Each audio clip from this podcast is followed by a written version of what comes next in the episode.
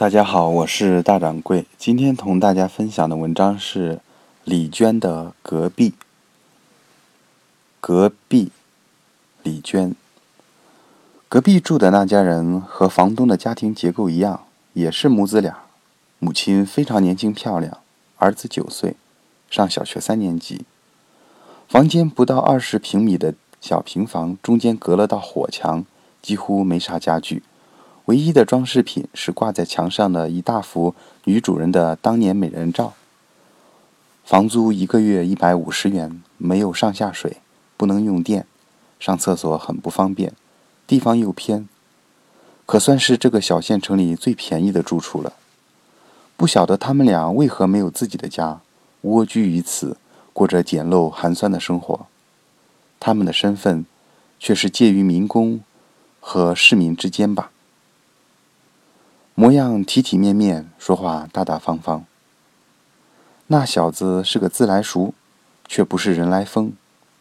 说话行止大模大样，而且言行举止跟大人似的，热情得体，娓娓侃来，头头是道，做起事来也面面俱到，客客气气，看不到一点孩子气，太神了。尽管是早熟的孩子，但挨起妈妈打来，同样毫不含糊。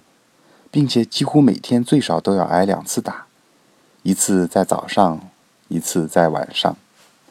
早上往往因为没有好好洗脸，这才多大个事儿啊！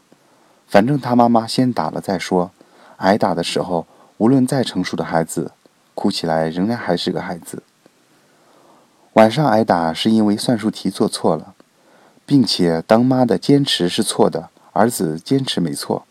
儿子边躲棍子边哭喊：“你什么也不懂，你不懂装懂，凭什么你说我错了我就错了？”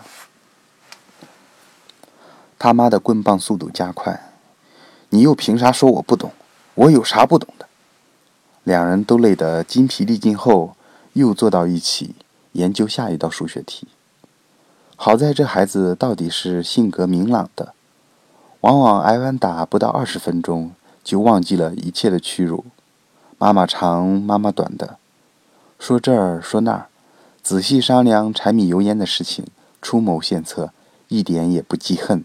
直到下一次挨打时，才想起一切，一边躲一边愤怒的大喊：“你总是打我！你为啥总是打我？我杀人了吗？我放火了吗？”他妈说不过他，只好加重棍棒的力道，并一起喊道。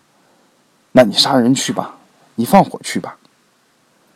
孩子到底还小，被打得招架不住了，终于开始求饶：“妈，别打了，我再也不敢了。”他妈一听，打得更起劲了，又踢又踹：“教你不敢，我教你不敢。”然后两人一起欢乐地唱。